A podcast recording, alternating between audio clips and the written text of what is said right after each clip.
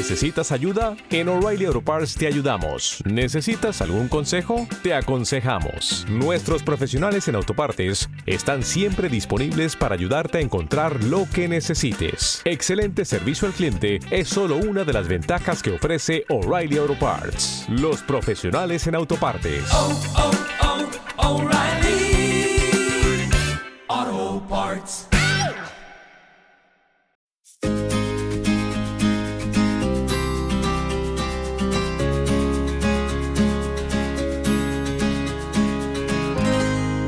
Hola, chicos, ¿cómo están? Bienvenidos a un nuevo episodio de En Voz Alta. Yo soy Susana y justo ahorita que decidí ponerme a grabar, mis vecinos también decidieron escuchar música, así que eh, una disculpa, pero creo que no se escucha. Y pues sí, bienvenidos a un nuevo episodio y a una nueva temporada. Sí, así como lo oyen exactamente, si fueron muy observadores notaron que en el título dice algo así como T2 EP1 o algo así, significa que es la nueva temporada. Y ya sé, ya sé, se tardó en llegar un mucho. Espero que esta temporada pueda ser más fluida y más porque tengo muchos planes muy padres para octubre que si no lo saben es mi mes y época favoritos del año y de hecho si no lo saben es porque no me conocen y eso está súper padre porque quiere decir que escuchan este podcast porque les gusta y no por compromiso conmigo. O, sea, espero que los que sí me conocen y lo escuchan también lo escuchan porque les guste y si lo escuchan por compromiso también síganlo escuchando. Gracias, me ayudan muchísimo. Este, pero sí, bueno, ajá, tengo un montón de cosas que quiero hacer para octubre y espero que quieran ver y escuchar cada una de ellas. Nos vamos a poner spookies. Espero. Así que de una vez les voy, les voy diciendo si tienen historias de terror que quieran contar, historias paranormales, historias de ovnis, historias, no sé, lo que ustedes quieran que encaje con el tema de Halloween y Día de Muertos y octubre y noviembre y todo eso, pues ya saben, me las pueden enviar al correo que está ahí abajo o a mi Instagram o a Facebook o a donde quieran. Voy a ser muy feliz si me mandan muchas, muchas historias porque me encanta espantarme porque estoy loca. Pero sí, bueno, ahorita ya que entramos en otoño, feliz otoño a todos, estoy tomando un té de canela que es de mis tés favoritos y pues ya, ya hay que entrar al tema del episodio del día de hoy que tiene que ver precisamente con el por qué esta nueva temporada se tardó tanto en llegar y antes de que apaguen sus celulares y me callen, les quiero decir que no me voy a justificar. Esto no es una justificación. Voy a hablar de esto porque creo que es algo que a muchas personas nos afecta, pero casi nadie lo acepta, creo yo. O bueno, nos cuesta, a mí me cuesta mucho trabajo aceptar eh, lo que estoy a punto de aceptar en este momento, enfrente de todos ustedes, justo ahora. Tengo problemas de procrastinación y de consistencia, pero bueno, más que nada de procrastinación. Y no estoy diciendo que sea algo que se diagnostique y no estoy tratando de justificarme, se los repito, solo lo estoy aceptando. Soy muy consciente de que me cuesta mucho trabajo ser consistente y dejar de procrastinar con lo que hago. Me cuesta trabajo seguir las reglas que yo solita me pongo, de hecho. Soy muy fan de escribir con lápiz y papel y hacer listas y listas y listas de cosas por hacer y dibujar en los calendarios y organizar por completo mis meses y mis semanas y mis días y hacer lluvias de ideas. Todo, todo, todo lo amo. Pero al momento de hacerlo es ahí cuando empiezo a entrar en pánico. Y tiene que ver con muchas cosas, cosas de las que vamos a hablar, pero el tema más importante aquí va a ser cómo dejar de procrastinar un poco. Y de nuevo, yo no les voy a decir qué hacer, solamente les voy a decir lo que yo he investigado y lo que pongo en práctica para pues para dejar de hacerme tonta un poquito. Es difícil, Es súper difícil, de hecho, porque requiere mucha de mi concentración y que yo sea muy consciente casi todo el tiempo de los momentos en los que se me va el avión. Y a mí se me va mucho el avión. Esos momentos en los que sin pensarlo ya volví a agarrar el celular por décima vez y me quedé scrolleando en una de las tres redes sociales que me distraen todo el tiempo. Leí en un artículo que esto de la procrastinación es de hecho algo genético. Así que gracias mamá, gracias papá. Y aparte es un rasgo de la personalidad de las personas y pues esos no se quitan, esos son de por vida. ¿Y qué significa esto para nosotros los que procrastinamos? ¿Significa que estamos sentenciados a pasar horas y horas de nuestra vida viendo videos de gatitos en YouTube? No, afortunadamente no. Tienen buenas noticias, tenemos buenas noticias. Así como una persona que es preocupona puede aprender a no preocuparse tanto, o las personas que tenemos ansiedad podemos aprender a calmar nuestra ansiedad de ciertas maneras. Las personas que procrastinamos podemos encontrar estrategias eficientes para lograr concentrarnos y reducir nuestros impulsos de procrastinar. este, tómenle a su té cada que diga la palabra procrastinar o procrastinación y si no le pongan alcohol porque van a terminar muy mal. La procrastinación de hecho tiene muchas caras y a veces es tan simple como elegir cosas que nos dan placer sobre cosas que nos dan disciplina o sobre nuestras disciplinas.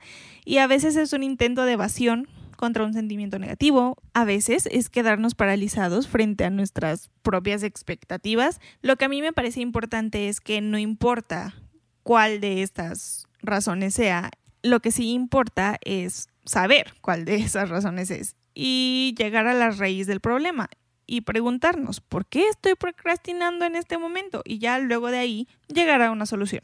Y a todos nos pasa, no hay que sentirnos tan culpables al respecto. Todos hemos estado en una situación en la que tal vez lo que tenemos que hacer no es urgente.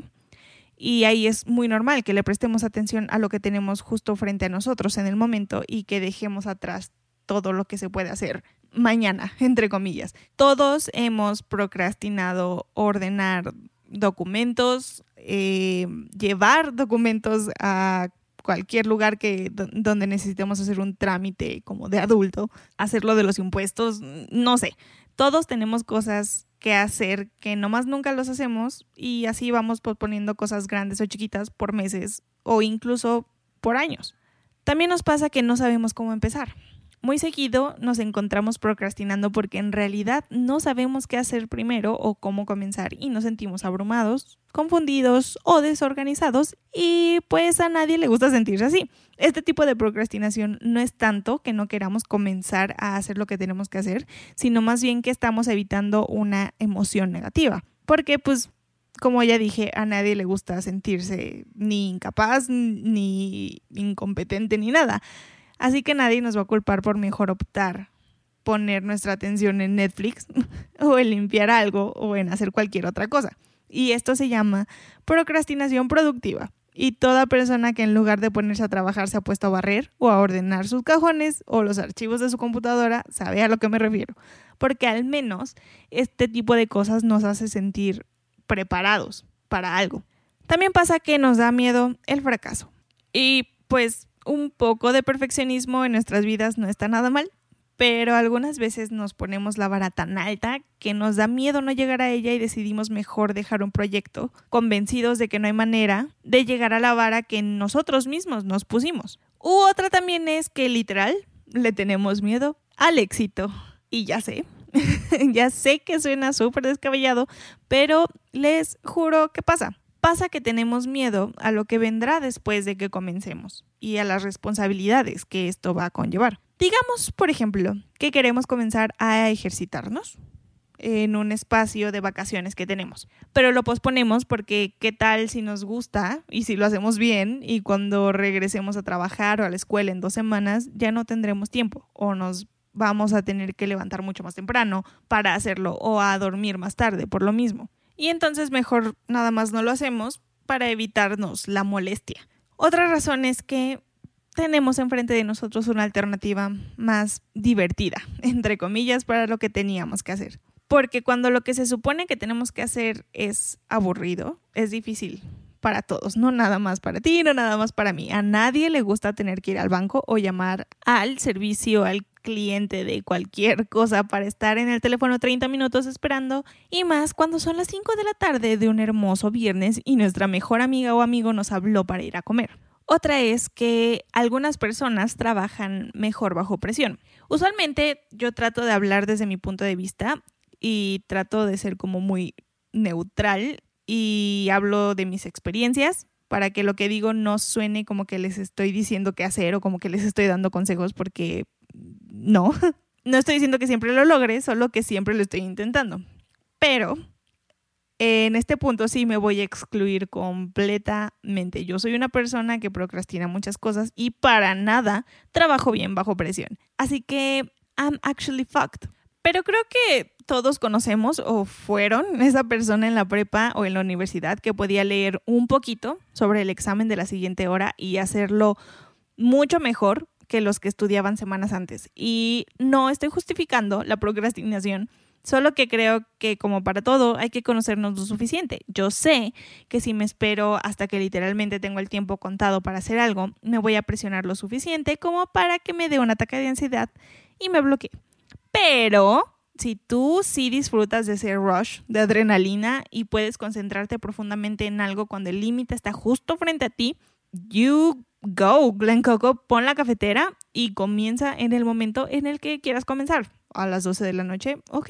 Una de la mañana, go, mientras tú te sientas a gusto. Y pues bueno, después de hablar de tanto sobre procrastinar, lo que realmente nos interesa es lo que se puede hacer al respecto. Al parecer estamos procrastinando hablar sobre la solución. Lo primero es comprender que es completamente normal, somos humanos y así funciona nuestro cerebro para prestarle más atención a las necesidades del presente en lugar de a las del futuro, porque pues el presente está justo frente a nosotros y es natural. Y para esto lo único que se necesita es perspectiva. Mirar las cosas desde un lente más grande. Y en lo personal, me gusta mucho creer en la visualización y en que lo que decimos nos lo creemos y lo que creemos que puede pasar va a pasar. Por ejemplo, desde hace ya un tiempo que quiero una cámara nueva y había procrastinado ahorrar para eso durante casi un año, un año y medio, siempre por una u otra razón, porque ¿qué tal si necesitaba el dinero que estaba a punto de ahorrar para dentro de un año, ya mañana? O porque mejor me compro esta blusa ahora que tengo el dinero, aunque realmente no la necesite, en lugar de guardar esos 300 o 400 pesos en la alcancía. Sí, sí, sí uso una alcancía porque tengo como 12 años, al parecer. Pero al inicio de este año decidí que no más, que iba a empezar a ahorrar y que cada semana tengo que poner dinero en mi alcancía y esta decisión vino de la visualización. Sí, tal vez sea un poco aburrido no darme ciertos lujos y de hecho es un poco difícil pelear contra la tentación del YOLO, para eso es el dinero, pero imaginar todo lo que voy a poder hacer una vez que tenga la cámara en las manos y la satisfacción que voy a sentir de poder haber cumplido la meta que me propuse, es lo que me sigue dando energías para poder poner una moneda más en el osito. Sí, me alcancé ese un osito. Y a esto me refiero. Ya sé que estés procrastinando ahorrar o regresar a la escuela o cambiar de trabajo o comenzar un nuevo hábito o incluso terminar una relación, detente un poco y mira las cosas desde otro ángulo y visualiza lo mucho que podrías obtener simplemente por decidir hacer lo que te estás posponiendo.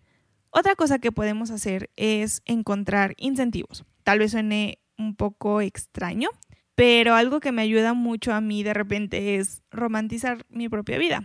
No sé sí me voy a dar a entender, ojalá que sí, pero ubican esos montajes súper bonitos que hacen los creadores de contenido de estilo de vida, con canciones súper padres de fondo mientras se levantan súper temprano a hacerse un café. Ok, pues me funciona imaginar que lo que estoy haciendo en el momento es un montaje así. Y por favor, dejen de juzgarme en este momento. Pongo la música que más se acople a mi estado de ánimo en ese momento, me pongo ropa que me gusta y hago súper romántico lo que sea que esté por hacer, aunque solo me voy a sentar en la sala a hacer tarea.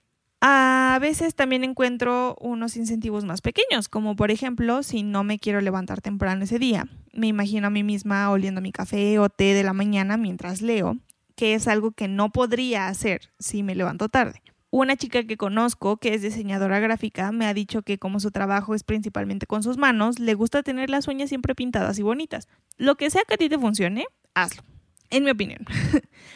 y por último, hay que ser súper honestos con nosotros mismos y conocer nuestros distractores y alejarnos de ellos. Creo que la mayoría de nosotros podemos coincidir en que si bien nuestros celulares son máquinas súper increíbles y nos pueden mantener en productividad y nos pueden ayudar a muchas cosas, también nos distraen mucho por horas y horas y horas seguidas.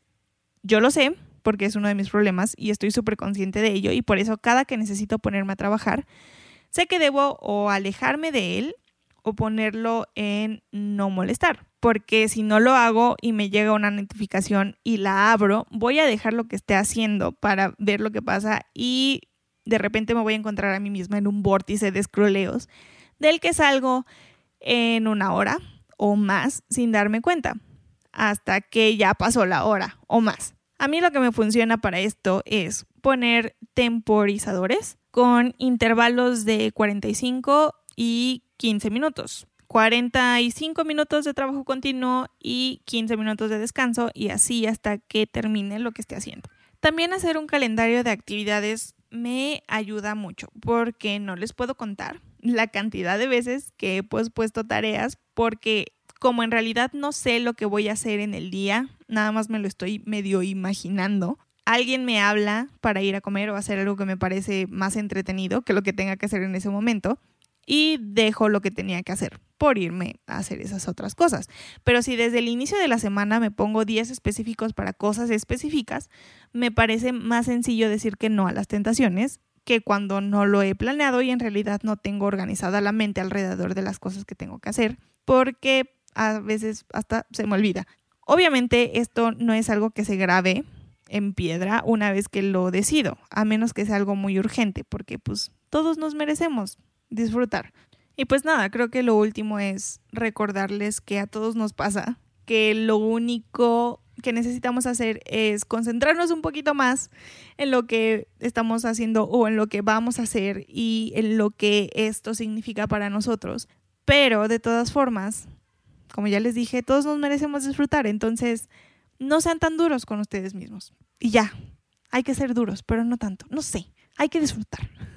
Siento que cada que termino un episodio, mientras les estoy dando como un rap de todo lo que les dije, medio me contradigo, pero no. Um, ay, yo creo que ustedes me entienden, ¿no?